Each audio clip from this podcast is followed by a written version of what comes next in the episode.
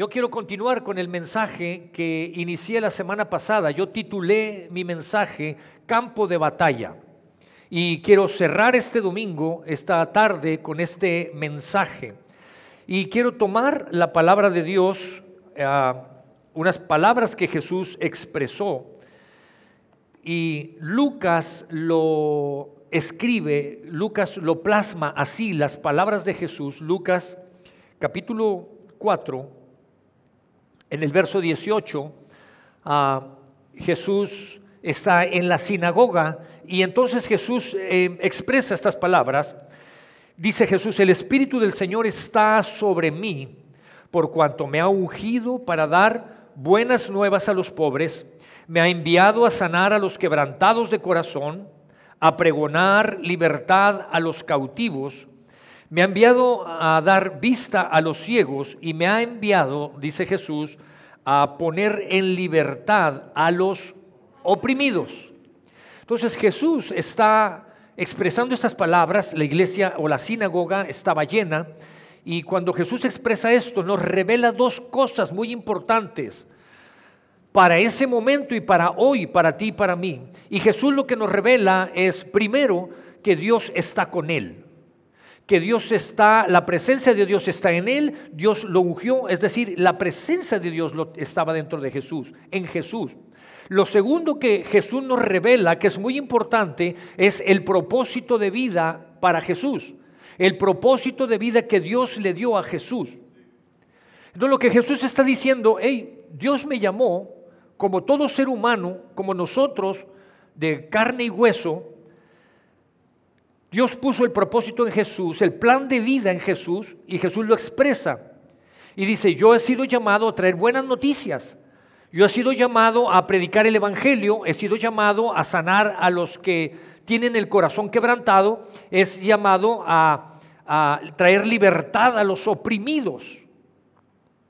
Ahora, esto es muy importante y muy interesante porque Dios envió a su Hijo Jesús y lo hizo a imagen y semejanza del hombre, es decir, lo hizo como ser humano, como nosotros. Sentía y todo igual que nosotros, y Dios puso en él su presencia. El anhelo de Dios es, al igual que Jesús, él anhela que su presencia esté contigo. Al igual que Jesús, Dios pone propósitos, sueños y anhelos en nosotros, como los puso en Jesús. Entonces, no es exclusivo para algunas personas, Dios puso en todos nosotros el poder disfrutar de la presencia de Dios y el poder descubrir cuál es el propósito que Dios ha puesto en nuestros corazones. ¿Estamos hasta ahí? Ahora, lo que sucede es que ¿Qué pasa en la vida, en la realidad hoy en día en nuestras vidas o en las vidas de muchas personas? Uno, ni siquiera tienen a Dios en su vida. Y como no tienen a Dios en su vida, muchas personas ni siquiera conocen el propósito de su vida y están dando tumbos por todos lados. Van caminando hacia el lado contrario de acuerdo al propósito de su vida. Es decir, no van a cumplir el propósito de su vida ni siquiera por chiripada. ¿Alguien sabe? Bueno, es que eso decíamos cuando éramos jóvenes, en mi época de jóvenes. ¿Sí? ¿Alguien está aquí más o menos de mi calibre? Decías, ni de chiripada le atinas, mano. ¿Sí? Los jóvenes no saben qué estamos hablando. Estás tirándole tumbos para otro lado. Ahora, hay personas que pueden tener la presencia de Dios, les puede tener claro cuál es el propósito de vida que tienen para ellos, pero se sienten estancados en el mismo lugar. Están parados en el mismo lugar. No avanza si no avanza y eso es frustrante. Ahora, ¿que la presencia de Dios no es suficiente? Claro que sí. Es muy importante tener la presencia de Dios, pero poder caminar y poder conquistar los sueños y el propósito eso implica tener que pelear tus batallas. Eso implica tener la autoridad moral, espiritual, para poder conquistar tus sueños y tus propósitos. ¿Me estás siguiendo? Ahora, muchos disfrutamos de la presencia de Dios en reuniones como esta, como lo acabamos de hacer nosotros. Qué hermoso, qué deleite poder estar cantando un tiempo entre personas que quieren y sienten lo mismo que tú. Qué hermoso poder disfrutar la presencia de Dios en una reunión, por ejemplo, en un miércoles en la noche, en el cual podemos estar cantando, adorando, orando. Y eso es un deleite si has venido los miércoles en la noche. Pero de eso a tener que ir y conquistar tus sueños, tu propósito de vida, eso implica enfrentar las batallas y no solamente pelearlas, implica ganarlas, eso es otra cosa.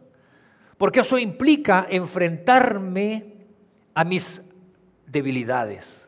Eso implica enfrentarme a mis enojos, eso implica enfrentarme a mis temores, a mis frustraciones, a mis complejos. Eso implica enfrentarme a mis temores, a mis dudas. Eso implica enfrentarme a la vulnerabilidad de mi carácter. Eso implica enfrentarme a mis pecados. Y eso ya no es tan placentero. Ahora, Dios nos ha llamado a todos a pelear nuestras batallas. Dios nos ha llamado a todos a pelear nuestras batallas. ¿A qué batallas nos enfrentamos todos nosotros? Dos batallas. Primero, batallas internas. Todos nos enfrentamos a batallas internas. No puedo empezar a pelear mis batallas externas si no he ganado las internas. Las batallas internas son las batallas que peleamos en nuestra mente. Y obviamente las externas es todo aquello que quiere influir a nosotros, todo lo externo que viene en el cual nos confrontamos. La semana pasada yo hablé que Dios, Dios pone sueños nuevos, Dios nos da nuevos comienzos. Hablé de Jacob. Dios es un Dios que provee las cosas. Dios da, Jesús es la roca en la cual de él fluyen fuentes de agua viva. Él provee las cosas. Hablamos de Moisés. Dios quita toda muralla, todo aquello que está estorbando. Hablamos de Josué. Dios puede quitar todos los gigantes, todas aquellas cosas que están en tu mente, todas aquellas batallas que te están frenando, todas aquellas batallas que te limitan para poder conquistar tus sueños y tus propósitos. Hablamos de David y hablamos de Jesús, que Él perdona todos nuestros pecados y nuestras fallas. Y hoy quiero que nos concentremos un poco, que hablemos un poco más de David. ¿Cómo es que David peleó sus batallas? ¿Qué hizo David? Cómo David enfrentó sus debilidades. Y si vamos a ver el libro de Samuel, primer libro de Samuel, en el capítulo 16, empieza a narrarnos la escritura. Un hombre llamado Samuel era el juez, fungía como juez y como sacerdote en, ese, en esa nación, y era quien exponían a los reyes. Es como si hoy fueran a nombrar al presidente de la República Mexicana, y Samuel era quien ah, nombraba a esa persona una vez que Dios había dado esa señal. Y Dios le habla a Samuel y le dice, Samuel, vamos a quitar al rey que está actual, Saúl, y hay un nuevo rey. Ve a la casa de un hombre llamado Isaí, él tiene hijos y uno de sus hijos va a ser el nuevo presidente. Entonces quiero que imagines un poco aquello. Quiero que imagines esa escena. ¿Cómo crees que estaba cuando Samuel llega a la casa de Isaí, está tocando, le abren la puerta, Isaí, te tengo buenas noticias. Dios ha escogido uno de tus hijos, va a ser el nuevo presidente de esta nación. Yo creo que ahí hubo fiesta, ¿no crees? ¿Te puedes imaginar? Piensa en nuestro país, imagínate que hoy fuera un día a tu casa alguien y dijera, fue el elegido, es el candidato y no te preocupes, está asegurada el triunfo. Ha de haber habido fiesta en esa casa. La mamá de haber salido corriendo con la comadre, comadre, que en la casa tenemos nuevo presidente. Y me imagino, ah, pensando en México, me imagino a la comadre, ay comadre, qué gusto. Ay, le encargo una chambita, un huesito para mi hijo. Y ha de haber habido fiesta en esa casa. Me imagino que Isaías de haber dicho, trae, manda a traer a los hijos, ¿cuál de ellos va a ser el presidente? De la nación. Cualquier papá haber estado súper orgulloso. Llegan los hijos, lo forman, Samuel empieza a hablar con ellos, habla con uno, con otro, con otro. Había siete hijos ahí. No había televisión, obviamente. Y cuando Samuel habla con todos ellos, se da cuenta que ninguno de ellos era el, que, el elegido por Dios para ser el presidente. Y entonces Samuel le dice a Isaí, a ver Isaí, ¿estos son todos los hijos que tienes? Me imagino que la pregunta le haber pegado a, a Isaí. Qué pregunta tan incómoda. Ahí está mi esposa, no me preguntes eso aquí. Y entonces Isaí le dice, sí, tengo otro hijo el más pequeño, el más joven. Pero, así dice la escritura, pero está en el campo, está cuidando las ovejas y las cabras. Y ese pero sonó como que, ese pero sonó a, no es, no creo que sea el indicado. Todos mis hijos demás están preparados, tienen formación de, de, de, de hombres de guerra. Él es un pastor, está en el campo. Samuel Samuel dice, no nos sentaremos a comer hasta que no llegue él. Mándalo traer. Me imagino que Isaí nombró a alguien, le dijo, vete para allá, a ver, Chencho, vete, córrele con las cabras y con las ovejas, allá te quedas y me mandas a, David para acá. Haber llegado este hombre allá y haber llegado con David, David, que no sabes de lo que te estás perdiendo. Alguien de la familia va a ser el nuevo presidente de esta nación. Córrele, ¿Cómo crees que se habrá sentido David? Ya van a nombrar al nuevo presidente. Y David, ¿y por qué no me habían avisado? Porque yo estoy aquí. Cuando David llega a aquel lugar, a su casa, lo ve Samuel, empieza a hablar con él y se da cuenta que él es el elegido. Y lo que hace Samuel es orar por David. Impuso sus manos, oró para que la presencia de Dios estuviera con él. Ahora, ¿qué pasa después de esto? David fue puesto como presidente, no, como rey, no. Después de que oran por él, le dicen, ok David, la presencia de Dios está contigo, muy bien, te regresas con las cabras y con las ovejas. ¿Qué diferencia había si David estaba en el mismo lugar parado donde estaba antes? Sí, pero ahora tenía la presencia de Dios. Y todo siguió normal. Todo siguió igual, aparentemente. Y muchos de nosotros nos sentimos así, tengo la presencia de Dios, estoy parado en el mismo lugar, pero me empiezo a desesperar, no sé qué está pasando. ¿Y sabes qué fue lo que hizo David? Empezó a pelear sus batallas internas. David se regresó a ese campo y te imaginas toda la especulación que pudo estar circulando, que pudo estar pasando en su mente se pasan los días, no me hablan, no me instituyen ya, no tomo posición como rey, como presidente de esta nación. ¿Qué está pasando? ¿Se habrán arrepentido? ¿No seré yo verdaderamente el elegido? ¿Será que no soy verdaderamente capaz? ¿Sabes cuál fue el principal lucha en su mente que empezó a pelear David? El olvido de su padre. ¿Cómo es que papá se le olvidó hablarme a mí? ¿Cómo es que papá llamó a mis hermanos y a mí me dejó al último? ¿Cómo es que mis hermanos tienen formación de guerreros y yo no? ¿Sabes de lo que estoy hablando? No me contestes. ¿Ha pasado algo por tu mente semejante? Creo que no me siento capaz de eso. Y sabes que David empezó a caminar hacia su sueño y hacia su propósito y lo primero que tenía que hacer es pelear sus batallas internas. En la medida que tú te decidas a pelear tus batallas internas, las batallas en tu mente, eso te estará dando autoridad para poder empezar a pelear las batallas externas. Después de un tiempo, el papá de David le manda llamar. Llega David con el papá. Yo me imagino que había mucha expectación cuando, cuando David llegó con su papá. Quizá esperaba que ya lo nombraran el nuevo presidente, el nuevo rey. Y cuando llega le dicen, mijito, estás aquí porque necesitamos que le lleves lonche a tus hermanos. Ahí hay unos tamales, hay unos tacos de barbacoa, hay unas garnachas en salsa verde. Llévaselos a tus hermanos. Están en el campo de batalla.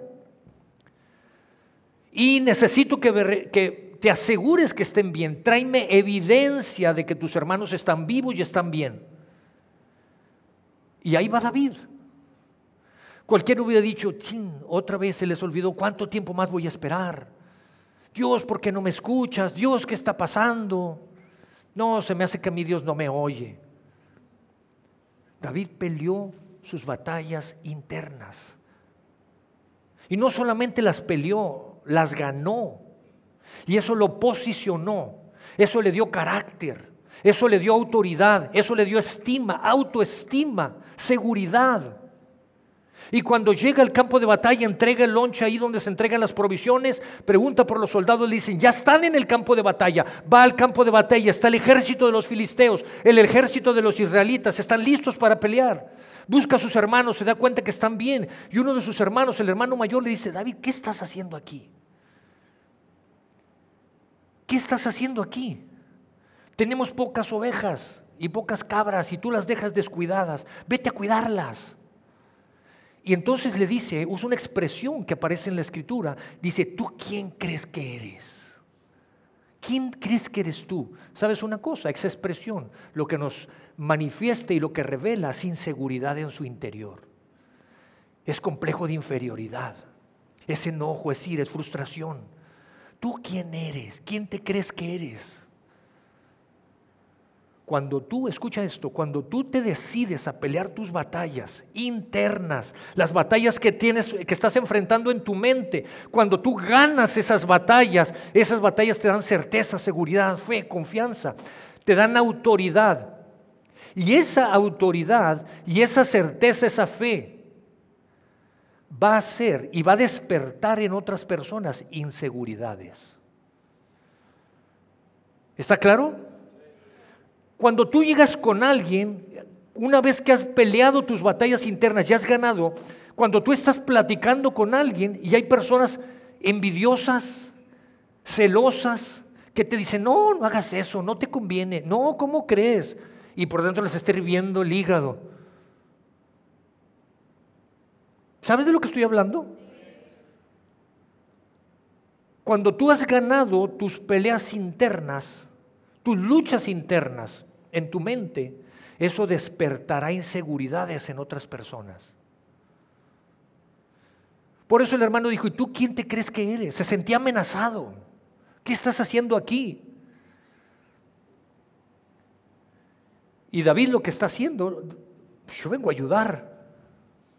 Ahora, David no ha llegado diciendo, pues soy el nuevo rey, ¿qué te parece? Soy el nuevo presidente. No me han dado la banda presidencial, pero ahora sí, espérate que me la den y vas a ver. No, porque había peleado sus luchas internas, sus batallas internas y las había ganado. Ahora, ¿qué pasa después de esto? David, escucha esto, David empezó a tener autoridad porque David hizo lo que ninguna otra persona estuvo dispuesto a hacer. David empezó a ganar autoridad porque estuvo dispuesto a hacer lo que ninguno otro estuvo dispuesto a hacer. David regresó una vez que lo nombraron rey, aunque no había tomado posesión, regresó al mismo lugar, al campo, de, al campo de, con las ovejas y se puso a tener intimidad con Dios. Se puso a cuidar a las ovejas, se puso a cuidar a las cabras, a hacer su trabajo y empezó a tener relación con Dios. Y todas las dudas que venían, las incertidumbres, los temores, los miedos, él empezó a decir, en el nombre de mi Dios no me va a ganar, yo voy a vencer todo aquello. Por algo me ha nombrado a mí como el nuevo rey, como el nuevo presidente de esta nación, porque Dios ha puesto, ha visto algo en mí y empezó a trabajar en su interior, empezó a ganar autoridad para poder empezar a pelear sus batallas externas. Hay personas que cuando reciben una noticia y las cosas no se dan, regresan al mismo lugar y no, no tiene sentido ya. ¿Para qué lo hago? No están dispuestos a hacer lo que otros sí han estado dispuestos a hacer, que han ganado sus batallas. El venir delante de Dios y decirle, Dios, tengo miedo, Dios, me siento que fracasé, Dios, me abro delante de ti, Dios, tengo dudas sobre de esto. Y cuando abres tu vida delante de Dios, Dios va a sanar tu interior. Dios te va a dar la autoridad para que ganes esa batalla. David estaba listo. David estuvo dispuesto a hacer lo que otros no estuvieron dispuestos a hacer. Y David les dice, una vez que ve que David hizo lo que el ejército de Israel, ni siquiera sus hermanos estuvieron dispuestos a hacer, porque tenían miedo. El famoso Goliat salía, los insultaba a todos, y el ejército de Israel lo que hacía era retrocedía, se escondían. Y David dice, yo voy a pelear contra él. Habló con Saúl y dijo, yo peleo contra él. Saúl le dijo, David, no seas ridículo. Ahí está, 1 Samuel capítulo 16. No seas ridículo. Ese hombre, ese gigante tiene experiencia en batalla. Desde su juventud tiene entrenamiento en batalla. Le dice David, yo he peleado mis batallas internas y las he ganado. Y eso me dio autoridad para pelear mis batallas externas. Había fieras que querían comerse las ovejas y las cabras y yo las defendí de esas fieras. Y eso me da la autoridad. Yo, así como Dios me libró de esas situaciones, Dios me librará de este gigante pagano, de este filisteo pagano. ¿Te das cuenta? David, ¿qué hizo David? Estuvo dispuesto a hacer lo que otros no fueron capaces de hacer. Ahora, ¿por qué no fueron capaces? Porque no estuvieron dispuestos a labrar su tierra. ¿Recuerdas el mensaje de la, de la serie Quiero creer? Y predicó Mauricio en un domingo. Tienes que, si la tierra no está lista, no está preparada, te enfrentarás a esos retos. Tienes que agarrar los picos y las palas. Tienes que darle, labrar la tierra, aflojar la tierra. Es tierra buena, esa tierra te generará fruto. Habrá cosecha, pero tienes que trabajarla.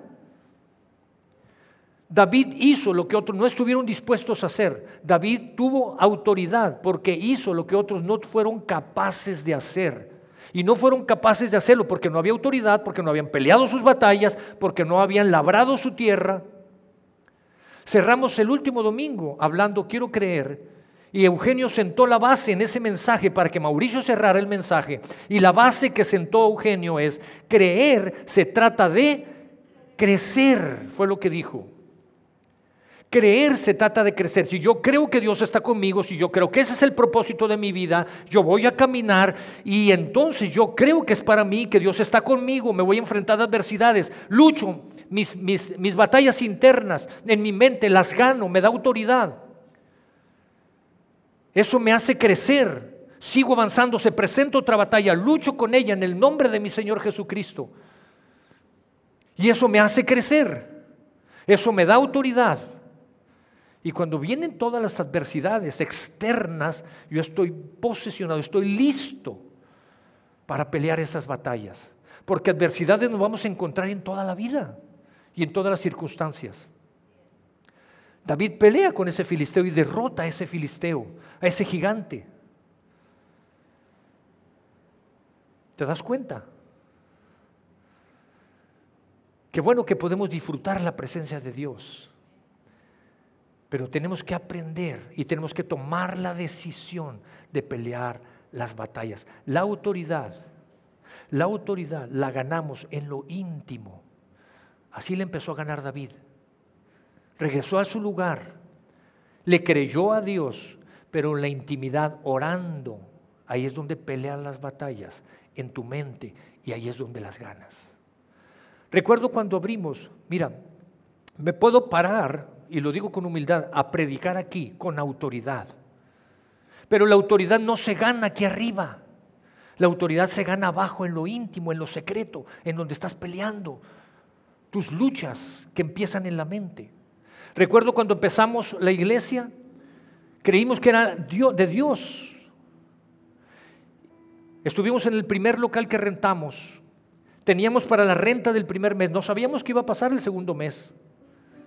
Éramos como 8 o 10 personas.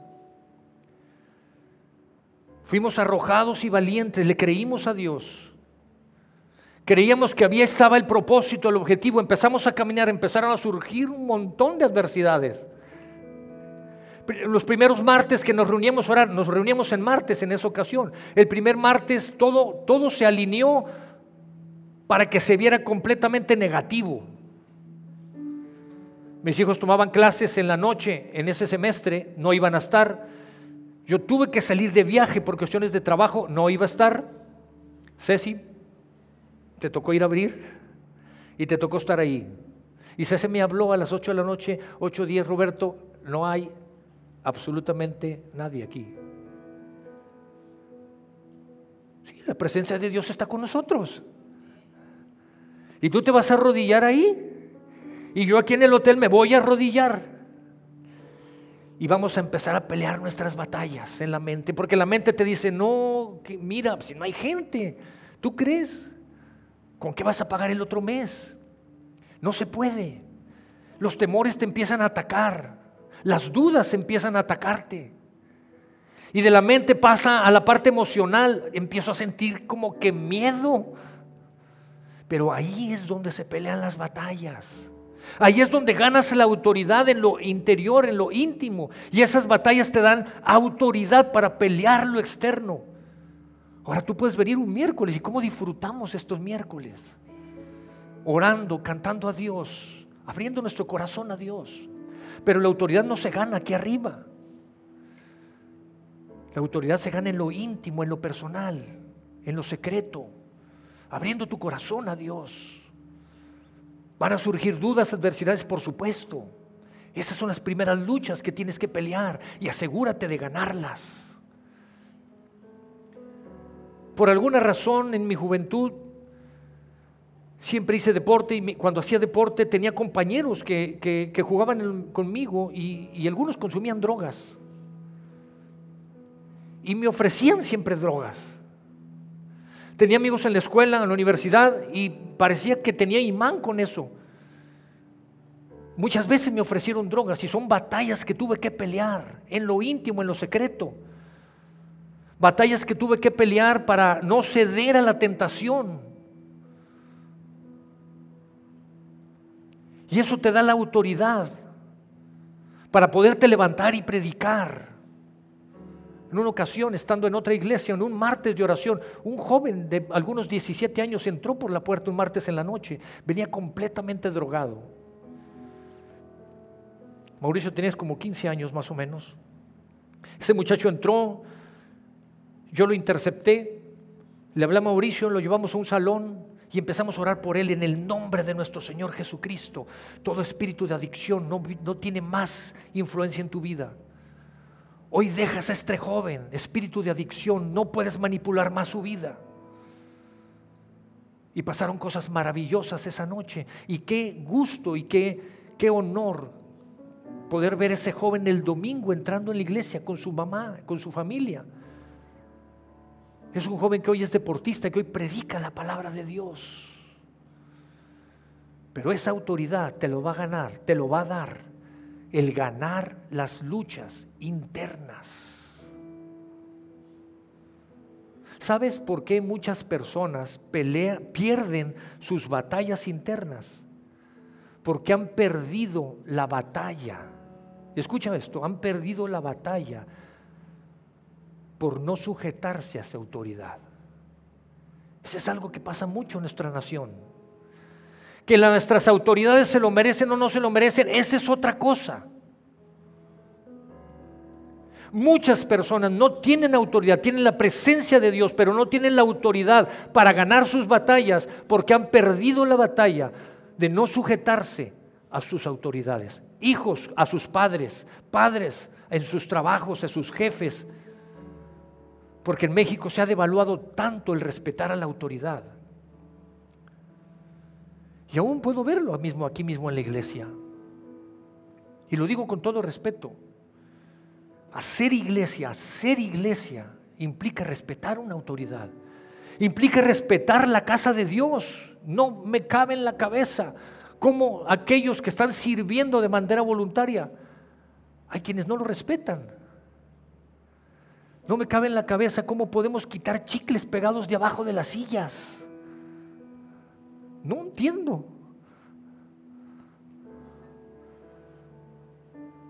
Y el problema es que pierden la batalla de respetar a las autoridades. Y eso va creciendo y va creciendo. Sale de lo interno a lo externo. Y entonces los ves parados en el mismo lugar. Quiero que me acompañes a leer esto. Lucas capítulo 4, Leímos el verso 18 y quiero que te regreses al verso 6 y al 7. perdón, Marcos capítulo 1, 22. Marcos capítulo 1, 22. Dice que la gente se quedó asombrada. ¿Por qué se quedó asombrada? Por sus enseñanzas. Están hablando de Jesús porque lo hacía con verdadera autoridad. Algo completamente diferente a lo que hacían los maestros de la ley religiosa. Había personas que ya enseñaban la palabra de Dios. Pero Jesús llegó y la empezó a enseñar, pero Jesús la empezó a enseñar con toda autoridad. Y eso era marcaba la diferencia. ¿Por qué Jesús podía enseñar la palabra con toda autoridad? Porque Jesús ya había ganado sus peleas internas. Jesús fue llamado, Jesús sabía el propósito, sabía que había que cumplir, por dónde había que caminar. Y dice la palabra de Dios que cuando Jesús empezó su trabajo aquí en la tierra, lo primero que hizo fue bautizarse, se bautizó, la presencia de Dios estaba con él. Dice que el Espíritu Santo lo guió al desierto y lo llevó 40 días y 40 noches. Estuvo sin comer, sin tomar agua esos 40 días y esas 40 noches. Ahora, ¿tú crees que a Jesús le dio hambre? Yo nomás pensar en eso me da hambre. Nomás pensar en eso me da hambre. Y Jesús peleó sus batallas internas. Por ahí empezó en su mente, no me vencerá el hambre, no renunciaré al propósito.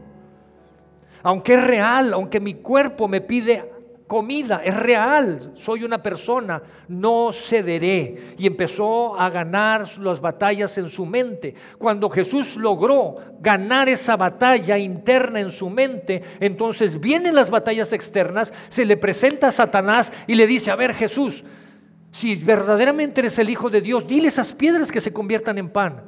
Uy, ¿te imaginas? Cuando lo leí me imaginé unas conchas ¿A nadie le gustan las conchas? Glaciadas. Y si le pones cajeta, pues mejor. ¿Qué pasó? Satanás empieza a tratar de pegarle a Jesús en sus emociones, en su ego. ¿Qué no eres el Hijo de Dios? Dile que esas piedras se conviertan en pan. Jesús si no hubiera ganado sus batallas internas, hubiera cedido a eso hubiera dicho, ¿qué te pasa? No sabes quién soy. Soy el Hijo de Dios. Es más, no vas a convertirlas en pan, voy a convertirlas en unas, unas agujas San Juan, en una rachera. ¿No sabes quién soy? ¿Te suenan esas reacciones? A ver, ¿no te queda claro quién soy? Y Jesús no se gancha. Jesús dice, hey, Satanás, no solo de, mira, escrito está, no solo de pan vivir el hombre, sino de toda palabra que sale de la boca de Dios. Y entonces Satanás no cayó y Satanás se lo lleva otra vez y le dice, mira Jesús, todos esos reinos que están ahí, esas ciudades que están ahí, yo te puedo dar toda la autoridad. Yo te puedo dar toda esa autoridad, Lucas capítulo 4, verso 6 todo esto que tú ves aquí, yo te puedo dar la autoridad. Oye, qué casualidad que el diablo le estaba ofreciendo autoridad a Jesús. Una autoridad falsa. Jesús le dice, hey, la autoridad no se gana así, la autoridad se gana peleando las batallas. Y yo ya gané las batallas internas. Por eso hoy con toda autoridad me levanto y te digo Satanás, solo a tu Dios adorarás. Y es más, no solamente me vas a adorar, también me vas a servir, vas a hacer lo que yo diga y lo que yo quiera. Eso es autoridad. Eso es tomar la autoridad. Y entonces después de esto, Jesús va a la sinagoga y entonces dice lo que yo leímos en el primer versículo habla con la gente y le dice, Dios está conmigo, la presencia de Dios está en mí y mi propósito de vida es traer salvación y vida eterna, traer buenas noticias, traer sanidad a los corazones entristecidos, quebrantados, oprimidos. Voy a traer libertad a aquellos que están en opresión. Y Jesús inicia su ministerio con toda autoridad. Ya había peleado esas batallas.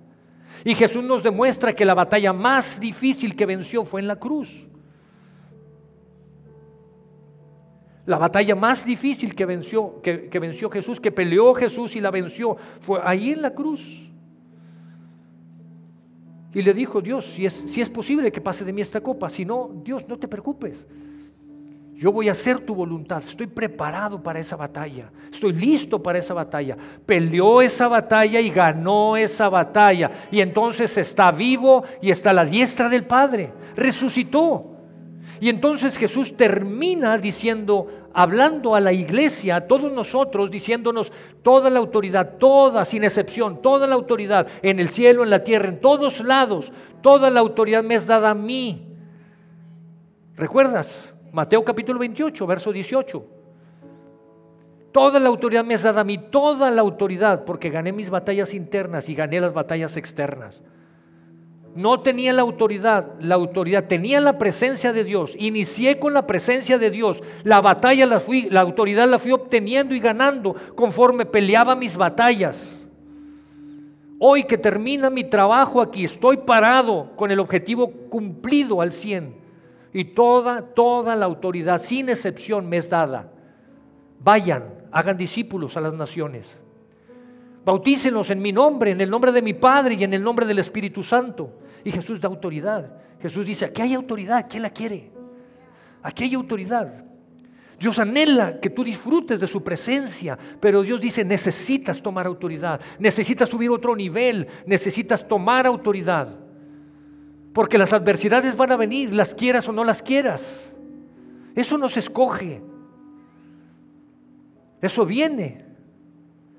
En el trabajo, en la vida diaria, en el matrimonio, en la relación con nuestros hijos, con nuestros padres, con la familia, en nuestros negocios, en los proyectos que estamos emprendiendo. Las adversidades están ahí. Y termino con esto, porque tú puedes decir, bueno, es que Jesús, mira David, ¿Sabes cómo escribió David el Salmo 23? Un salmo precioso. El Señor es mi pastor y nada me faltará. En lugares de delicados pastos me hará descansar. Y David cuando escribió este salmo estaba en el campo de batalla. Tuvimos el privilegio, la oportunidad de estar en ese campo de batalla. Una loma enorme, baja esa loma y se convierte en un valle grandísimo, pastizales. Cuando sale el sol, esa loma hace que ese campo esté sombreado. Y David está ahí, va a pelear contra el ejército de los filisteos. Y David escribe el Salmo 23 y dice, el Señor es mi pastor, nada me faltará. En lugares de delicados pastos como estos que están aquí en el campo de batalla, me hará descansar, junto a aguas de reposo me pastoreará, confortará mi alma, porque mira lo que me voy a enfrentar. Y entonces escribe, me guiará por sendas de justicia por amor a tu nombre. Aunque ande en valle de sombra de muerte, iba a ser una pelea y estaban listos para empezar la pelea. Aquí va a haber muerte, va a haber guerra. Aunque ande en valle de sombra de muerte, no temeré mal alguno. ¿Por qué? Porque, porque tú estás conmigo, porque tu bar y tu callado me infunden aliento. Aunque ande en esta sombra de muerte, en este valle, enfrente de mis enemigos, tú vas a servir la mesa. Aún enfrente de aquellos que me quieren, que me sienta angustiado, deprimido, triste, decepcionado, tú me vas a servir la mesa. ¿Te puedes imaginar ahora? Si tú llegas a tu casa y lees este salmo, léelo bajo esa perspectiva. Cuando estés en el campo de batalla, ora a Dios, busca a Dios. Si Dios está conmigo, ¿quién contra mí? Yo todo lo puedo en Cristo que me fortalece. Y mis pensamientos van sujetos a su obediencia. Y te prepara y te da autoridad y te lleva a más.